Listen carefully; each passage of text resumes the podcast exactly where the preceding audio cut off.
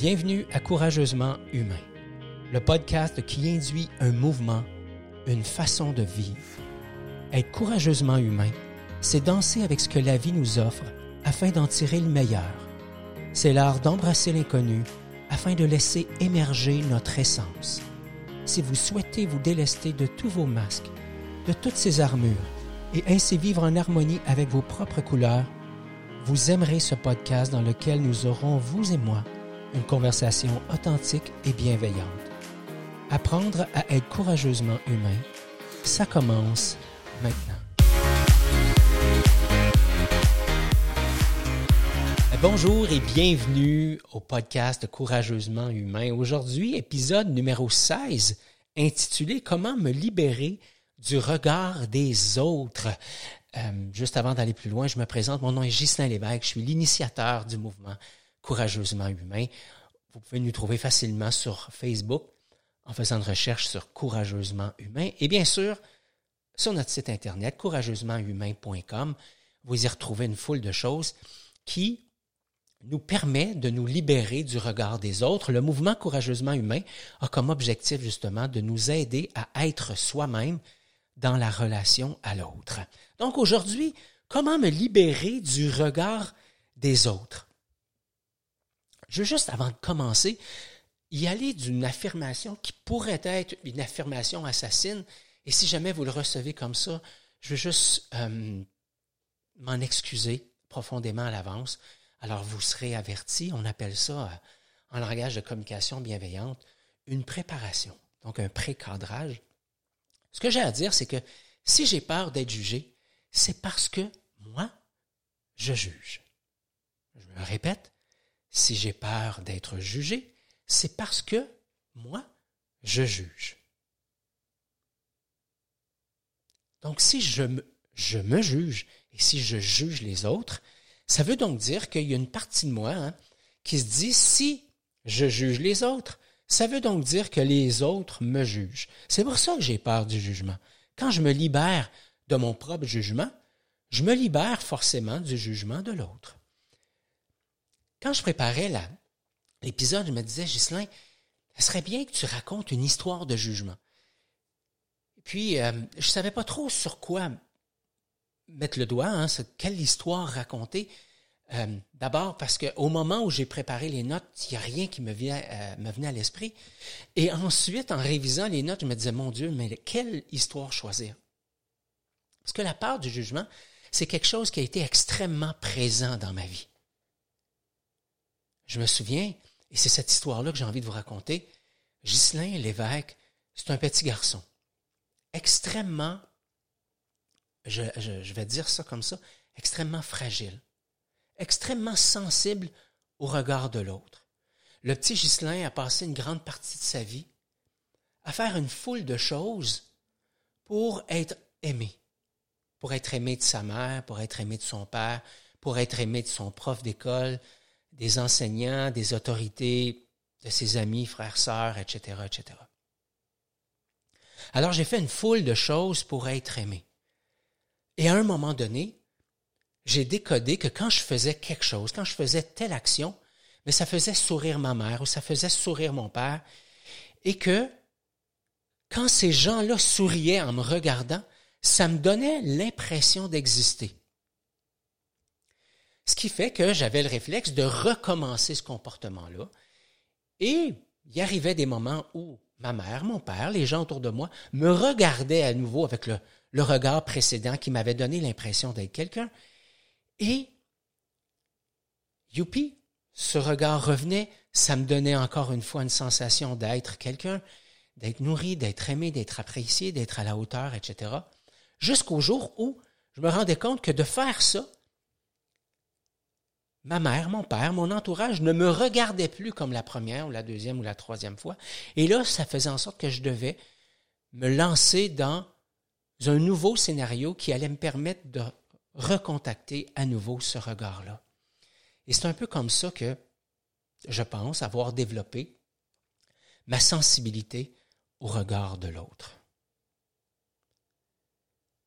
Alors comme je vous disais, si je juge les autres, il y a une partie de moi qui se dit que si je suis comme ça, ça veut dire que tout le monde l'est.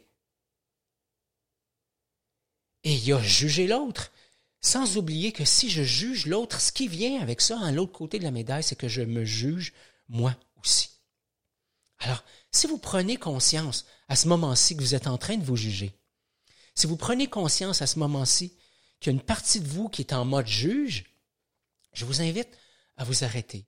Je vous invite à accueillir ça au lieu de lui dire à cette partie-là, ben voyons donc, ça n'a pas de l'allure. Parce que quand je réponds, ben voyons donc, pas, ça n'a pas d'allure, c'est une façon de dire à l'autre que c'est pas correct. C'est donc un jugement. Et si, plutôt j'avais l'élan de m'accueillir, de m'arrêter, de m'observer en train de me juger, de m'observer en train de juger l'autre, de respirer dans mon cœur, déjà, je m'apaiserais. Ce serait plus léger, ce serait moins lourd. Alors la peur d'être jugé, la peur du regard de l'autre, elle est présente pour moi dans une foule de choses. Elle est présente quand je regarde mon corps. Il y a des moments dans ma vie où j'avais pas envie d'aller à la plage, j'avais pas envie d'enlever mon chandail parce que j'avais honte de mon corps. J'avais honte du 20, 30, 40 livres que j'avais trop. Mais à d'autres moments de ma vie, j'avais honte du 5 livres de trop. J'avais honte de la peau qui était plissée sur mon ventre. Parce qu'à mon âge, c'est plus comme quand j'avais 20 ans. Ma peau n'a plus la même souplesse. Peut-être que pour certains, c'est autre chose. Peut-être que votre peau est demeurée souple, tant mieux. Une autre part du jugement que j'ai, ça a été pendant longtemps ma façon de m'habiller. Alors je m'habillais en fonction du groupe au lieu de m'habiller en fonction de moi-même. J'avais peur de la grosseur de mon nez, de ma grandeur. Je me souviens très jeune, je n'ai jamais été très grand, je, mesure 5 pieds 5. Et combien de fois je me suis fait dire que 5 pieds 5 pour un, pour un homme, c'est petit? Mais qu'est-ce que vous voulez que je vous dise? Je mesure 5 pieds 5. Je peux rien y faire. Je peux bien mettre des souliers avec une semelle d'un pouce et demi, deux pouces, mais à un moment donné, je peux pas m'acheter des échasses non plus. Alors, 5 pieds 5, ça vient comme ça. C'est ça le package Ghislain Lévesque. Et euh, je me souviens quand j'étais très jeune, on faisait les rangs quand la cloche sonnait pour retourner en classe. Et les rangs, on les faisait pas en ordre d'en d'arriver, pardon. On les faisait en ordre de grandeur. Et assurément, j'étais dans les plus petits. Donc, il y avait une ou deux filles devant moi, mais rapidement, j'étais là parce que j'étais dans le plus petit du groupe. Et j'étais assurément le plus petit des garçons. Et j'ai fait rire pour moi. J'ai fait rire, pardon, de moi pendant très longtemps. Et ça m'a grandement affecté. Puis un jour, je me suis mis en rire et, euh, aujourd'hui, c'est plus quelque chose qui m'affecte. J'ai pas l'impression que la grandeur de ce que je suis est déterminée par la grandeur de mon corps. Je pense que la grandeur de mon âme, la grandeur de, de, oui, de mon âme, c'est ce qui, ce, qui, ce qui importe davantage. Alors, de vivre coincé dans le regard de l'autre, c'est quelque chose de lourd. Et ce qui m'a permis de faire des pas en avant, c'est qu'un jour, j'ai réalisé que, à force de vouloir avancer, en voulant éviter d'être jugé, ça voulait dire que j'avançais en fonction du regard de l'autre. Et si j'avance constamment en fonction du regard de l'autre, ça veut dire que je ne suis pas forcément en train d'exprimer qui je suis pleinement. Ça veut dire que je ne suis pas en train d'exprimer mon essence. Quand je suis concentré sur qu'est-ce que l'autre va dire de moi, quand je suis concentré sur qu'est-ce que l'autre va penser de moi, quand je suis concentré sur la façon dont l'autre me regardera, ça veut dire que j'oublie de connecter à cette partie intérieure de moi qui aura besoin de s'exprimer. Et à un moment donné, à force de me contraindre, j'en finirai par être frustré. Alors quand j'avance, pris dans le regard de l'autre, c'est comme si j'avançais dans le doute. Dans le doute de penser que je ne suis pas assez, dans le doute de penser que je ne suis pas complet, dans le doute de penser que je dois apprendre quelque chose avant d'aller de l'avant. Le doute est donc partout autour de moi. Le doute est présent parce que je regarde à l'extérieur de moi pour être capable de me dire est-ce que je dois faire ça? Je me demande bien ce que les autres vont dire. Le doute est partout autour de moi. Le doute est partout autour de moi. Il est rarement à l'intérieur de moi. Je répète ça. Le doute est partout autour de moi. Il est rarement à l'intérieur de moi. Quand je prends le temps de me connecter à moi, quand je prends le temps de me connecter à ces différentes parties de moi, je prends le temps d'écouter ce qui est vivant, je prends le temps d'écouter ce qui est ma vérité et je peux donc me déployer à partir de ça. Ça se peut qu'il y ait du doute qui soit présent. Et dans ces moments-là, ce ne sera pas un doute basé par est-ce que c'est correct ou c'est pas correct. Ce sera un doute qui sera probablement basé euh, plus dans, l'esprit de dire j'ai envie de faire ça et en même temps j'aurais envie de faire autre chose.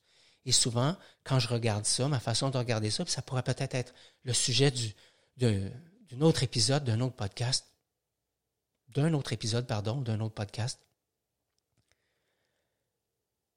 Voyez-vous, je viens d'accrocher sur le fait que j'ai dit un épisode au lieu de un épisode.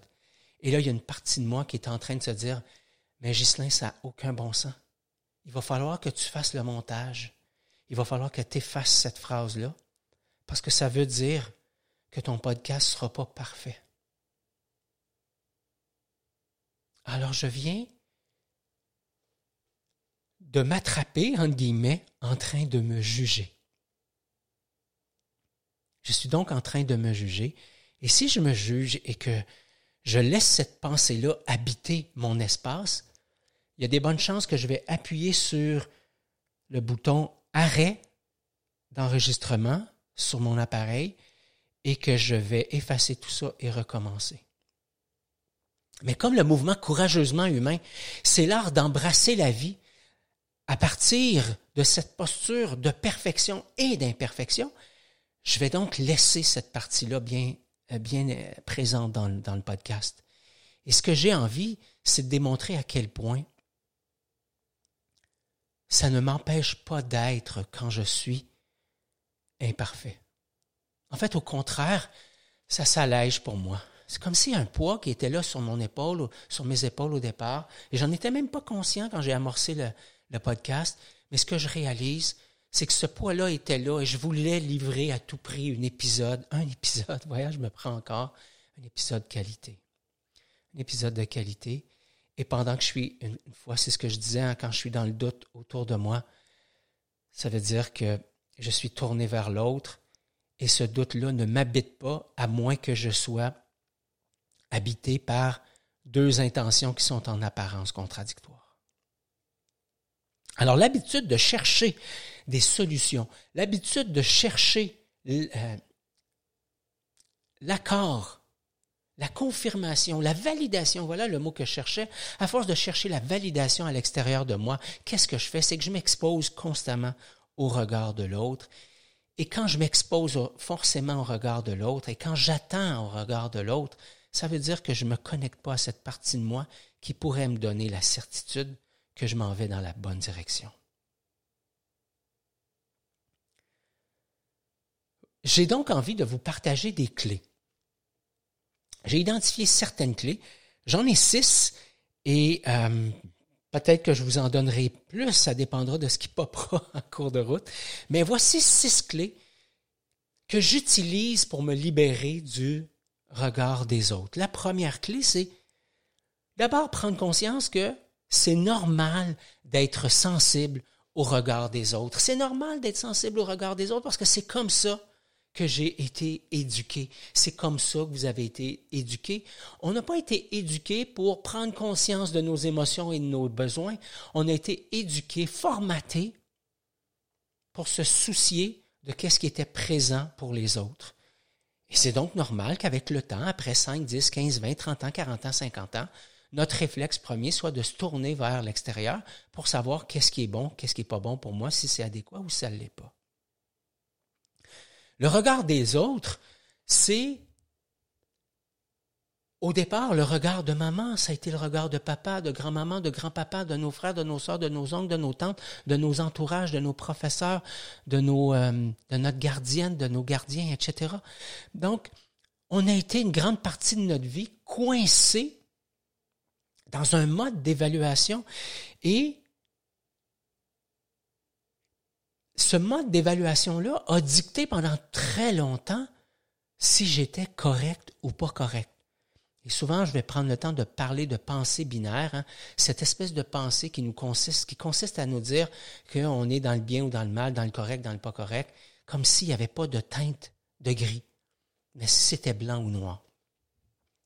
Donc, j'ai envie de vous dire, comme première clé, de juste s'accueillir dans le fait que c'est normal d'être sensible au regard des autres. D'ailleurs, comme je le disais, euh, en fait, si je ne l'ai pas dit, je le dis tout de suite, c'est correct d'être sensible au regard des autres, en ce sens que c'est bien aussi d'être sensible au regard des autres.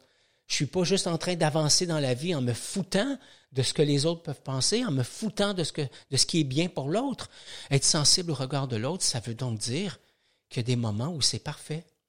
Il y a des moments où c'est adéquat. Grâce au regard de l'autre, je me suis façonné. Grâce au regard de l'autre, j'ai développé des compétences parce que grâce au regard de l'autre, j'ai reçu leur feedback. Grâce au regard de l'autre, je me déploie dans la vie, j'avance, j'ai écrit des livres, j'en ai un autre qui s'en vient, j'ai donné des conférences, de la formation. Tout ça, c'est grâce aussi au regard de l'autre. Donc ce n'est pas bien ou mal, ce n'est pas parfait ou imparfait, ce n'est pas juste bon ou mauvais. Le regard de l'autre, c'est bien, c'est bon.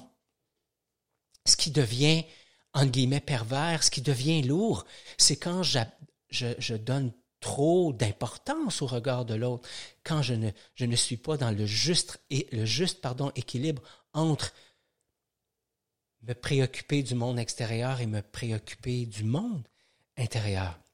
Alors, première clé, c'est normal d'être sensible au regard de, des autres. Deuxième clé, c'est lâcher prise. Ah, Ghislain, pas lâcher prise, pas un autre qui va nous parler de lâcher prise.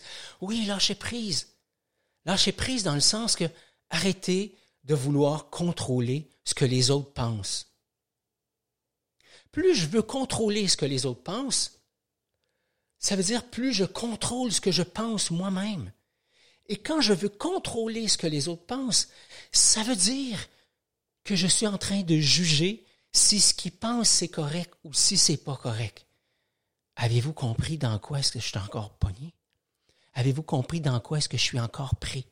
Alors quand je veux contrôler ce que l'autre pense de moi, c'est que je suis encore une fois en train de dire que s'il pense ça, c'est bien, et s'il pense pas ça, c'est, c'est pas correct. Comme si je perdais de vue que quand quelqu'un fait une évaluation de moi, ça demeure une évaluation. Quand je dis à Martine, Martine, t'es correct, ce que Martine doit comprendre, c'est qu'à travers mes filtres, Martine a fait des choses qui correspondent à ma façon de voir les choses, et c'est ce qui fait que je dis à Martine qu'elle est correcte. Et ça a la même valeur que si je disais à Martine, t'es pas correct, parce que quand je dis à Martine, t'es pas correct, ça veut simplement dire que Martine, quand tu agis ainsi et que je compare ton comportement à ma façon de voir les choses, c'est pas en accord, donc t'es pas correct. Donc, lâcher prise sur le désir que j'ai de contrôler ce que les autres pensent de moi et surtout, lâcher prise sur le contrôle que je veux avoir par rapport à mes propres pensées, par rapport au jugement que j'ai sur moi, par rapport au jugement que j'ai sur l'autre. Parce que quand je juge, ça veut dire que je rejette. Et quand je rejette, ça veut dire que je sépare. Et cette, cette sensation d'être rejeté, cette sensation d'être, d'être loin de l'autre, cette sensation d'être coupé c'est une sensation qui émane de moi. C'est une sensation qui émane du jugement et c'est une sensation qui émane de la façon que j'ai de me regarder. Donc, deuxième clé, lâcher prise. Troisième clé, c'est la clé de l'authenticité. Donc, être authentique. Dans le mouvement courageusement humain, dans le parcours courageusement humain que je suis en train de créer, l'authenticité a une grande, grande place. Je pense que la première personne que je juge le plus, c'est moi-même.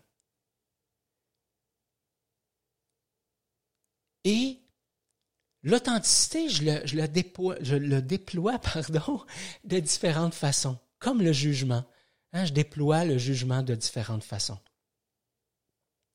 Et ce que j'ai observé à travers mes études de la communication, de la, de la communication bienveillante, mais aussi des dynamiques relationnelles. Et c'est ça que je trouve fascinant dans, dans mon parcours, c'est que je me suis non seulement formé à la communication, euh, les transferts, contre-transferts, tout ça, évidemment, mais à la façon qu'on avait de s'exprimer et surtout à la façon qu'on avait de ne pas vouloir s'exprimer, à la façon qu'on avait de vouloir cacher ce qu'on avait à dire. Et, euh, et comment ces, ces mécaniques-là, ces mécanismes-là, ces, ces réflexes-là, euh, ces, ces patterns-là, euh, je m'excuse pour l'anglicisme, euh, comment ces, ces patterns-là se déclenchaient de façon automatique? Les patterns, ce que j'appelle les patterns relationnels. Alors, j'en ai fait une spécialisation de dynamique relationnelle. Pourquoi? Ben, comme je l'ai mentionné à maintes reprises, c'est que moi, j'ai souffert grandement du regard de l'autre. J'ai souffert grandement de mon incapacité à m'exprimer dans la douceur, dans la clarté, dans la bienveillance, être capable d'écouter l'autre. À un moment donné, ça a eu tellement de dimensions néfastes dans ma vie que j'ai voulu arrêter de vivre les contraintes de mon incapacité à me recevoir, à communiquer, à être bienveillant. Et c'est ce qui fait que j'ai, entrepris cette croisade-là. Donc, à travers mon parcours, ce que j'ai réalisé, c'est que nous autres, les humains, on a un grand besoin d'appartenance. Et ça, c'est, incarné dans nos cellules. D'ailleurs, quand on regarde la majorité de, la, race animale, les, les, animaux peuvent venir au monde et être pratiquement autonomes assez rapidement. Certaines races, c'est très rapide, d'autres, c'est un petit peu plus long. Mais pour nous, les humains, c'est quelque chose de très, très long. Ça prend 18 ans quand on regarde notre code civil pour être pleinement autonome. Puis je parle de 18 ans, c'est comme ça au Québec, mais à d'autres endroits dans le monde, on parle même de 21 ans. Alors, j'ai pas envie d'entrer dans la politique puis dans, les lois et tout ça, mais ce que je, ce j'essaie de dire dans le fond, c'est que rapidement dans notre jeunesse, notre plus grand désir, c'est de faire partie d'un clan. D'abord le clan familial, après ça le, clan euh, amical, après ça le clan scolaire, après ça le clan, etc. Bref, on est constamment en train de se frotter, entre guillemets, à la notion de je fais partie du clan ou, de, je fais pas partie du clan. Et le sentiment d'appartenance, qui est un sentiment normal, c'est aussi un sentiment, et j'utilise encore le mot pervers, je suis désolé, mais c'est un sentiment pervers parce que, dans le fond, ce que ça m'amène à faire, c'est que quand je suis pas conscient que le sentiment d'appartenance est très, très, très grand en moi, qu'est-ce qui se produit? C'est que ce que je commence à regarder c'est que pour faire partie du groupe, qu'est-ce que je dois faire pour être accepté? Et là, je commence à regarder Antoine qui est à gauche, Martine qui est à droite, Alexandre, Sophie, Annie. Et là, je commence à regarder Paul, Michel, Jean-Marc, Ghislain, Cédric, José. Donc, je regarde tous ces gens-là et je me dis, qu'est-ce que je dois faire pour faire partie du groupe? Et si je ne me regarde pas aller, je commence à peut-être à parler comme les autres, à m'habiller comme les autres, à agir comme les autres, à penser comme les autres. Et quand je fais ça, qu'est-ce que je fais? C'est que c'est plaisant, je me joins au clan, c'est magnifique. Mais il arrive un moment où, à force de me joindre au clan, à force de me fondre dans l'autre, qu'est-ce qui arrive?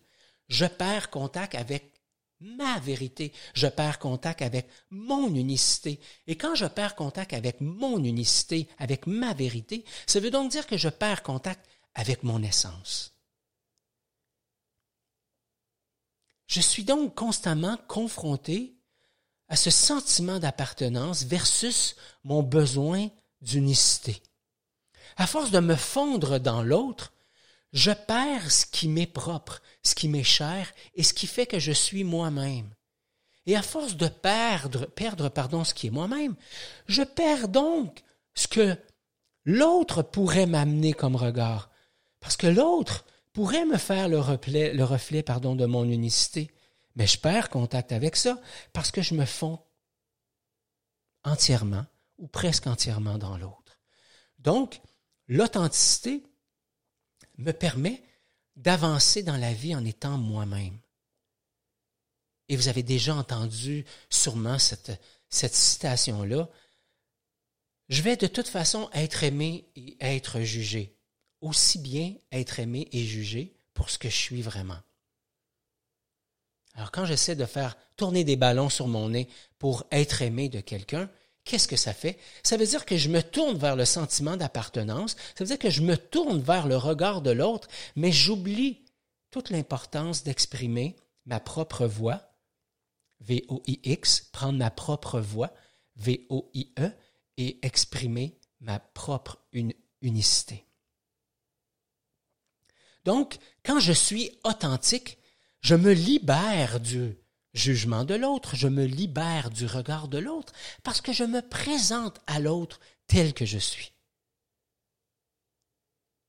Être authentique, ça crée un lien avec quelque chose d'extrêmement solide en moi, ce qui fait que je suis moins fragile au regard de l'autre.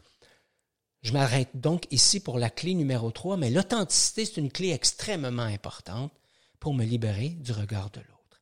Quatrième clé, se libérer des attentes que l'on place sur les autres. Je répète ça, se libérer des attentes que l'on place sur les autres.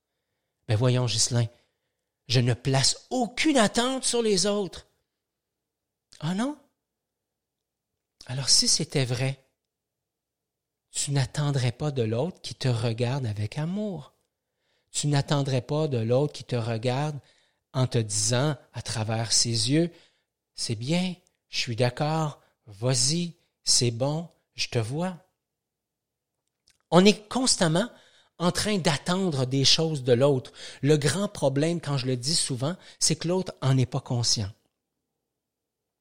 Si j'attends que l'autre reconnaisse ce que je fais, si je publie sur Facebook le fait que je suis allé courir 10 kilomètres, peut-être que ce serait bien que je me questionne pourquoi je l'ai publié. Est-ce que je l'ai publié parce que moi, de moi à moi, je suis fier? Ou est-ce que je le publie pour recevoir des likes des autres parce que ça me donne la sensation d'être encore plus quelqu'un? Et si je suis en train de me dire non, non, non, je, le publie parce que je suis vraiment fier de moi, alors pourquoi le publies-tu? Pourquoi as-tu besoin de le publier?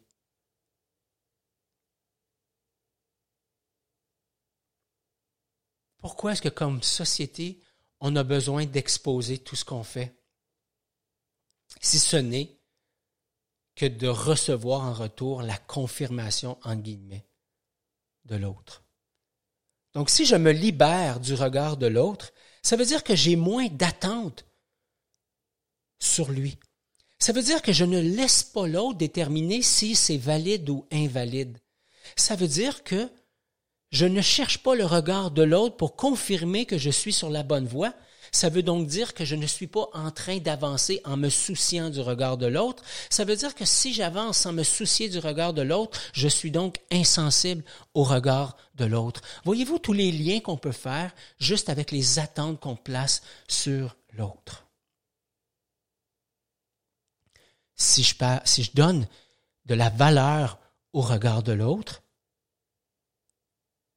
en plaçant sur ses épaules des attentes, ça veut dire que j'avance avec contrainte dans la vie en me souciant du regard de l'autre. Et ça m'emprisonne, ça me coince. Cinquième clé, me définir moi-même. Ça m'a pris vraiment beaucoup de temps à comprendre que c'était important de faire l'exercice de me définir moi-même.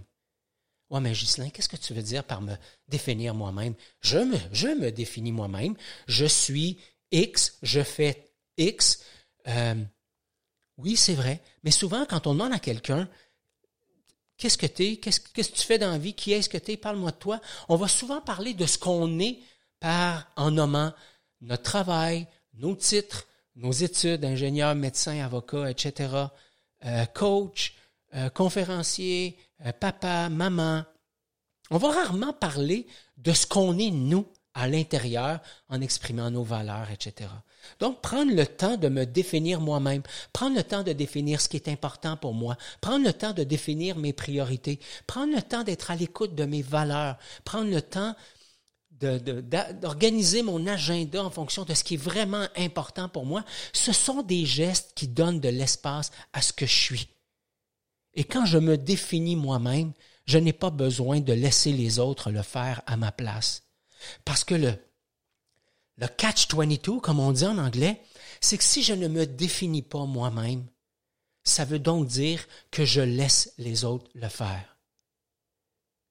Et ce qui est horrible dans ce que je viens de vous dire, c'est que les autres vont pas forcément le faire dans la bienveillance. Ils vont le faire en fonction de leur posture. Ils vont le faire en fonction de ce qui est bien pour eux. Ils vont le faire en fonction de leur force, de leur faiblesse, de leurs blessures.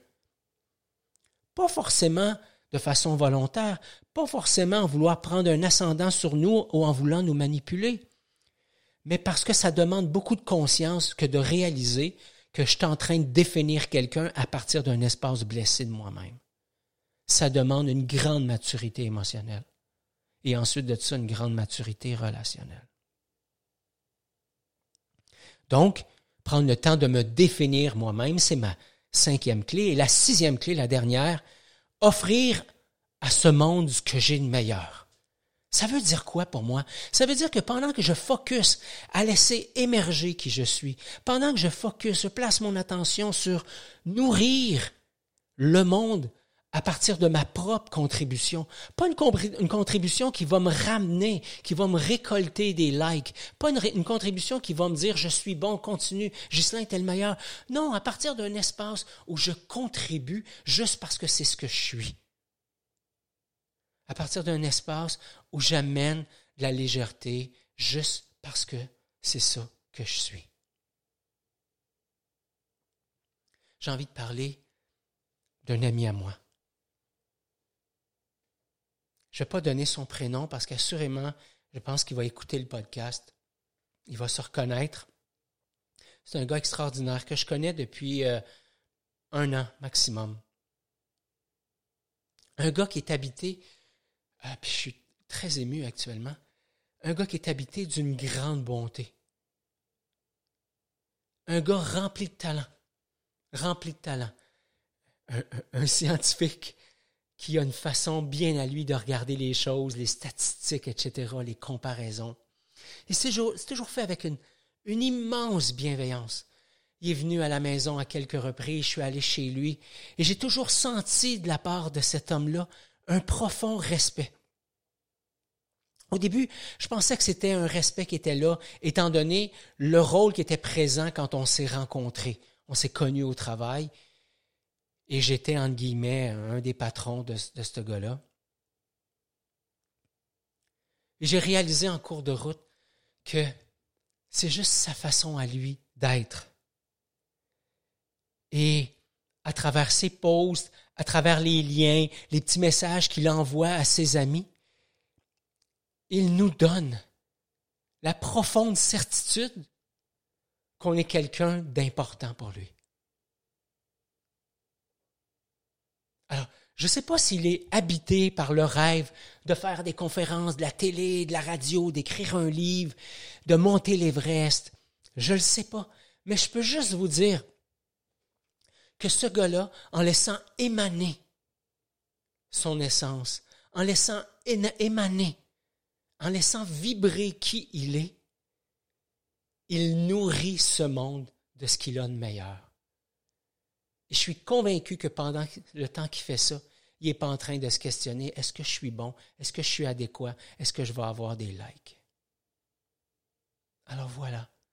C'était six clés que j'avais envie de vous partager pour vous libérer, pour que nous, nous puissions nous libérer du regard de l'autre. Et je m'en voudrais de vous laisser avec l'impression que parce que je partage ces clés-là avec vous, je suis 100% libéré du regard de l'autre. Ça serait vous mentir.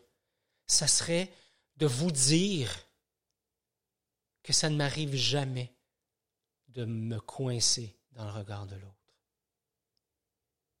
Et je vais vous laisser avec ceci.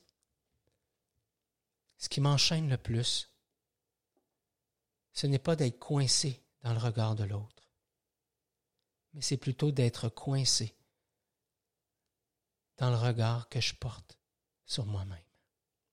Si l'élan est là pour vous, partagez avec moi qu'est-ce que ça soulève pour vous. Bonne fin de journée. C'est tout pour l'épisode d'aujourd'hui. Merci beaucoup d'avoir été là. Si vous avez apprécié l'épisode, n'hésitez pas à la partager avec vos amis. Je vous invite à vous abonner, à laisser un commentaire. Ça nous aide à faire connaître l'émission. Et comme à l'habitude, je vous invite à être courageusement humain.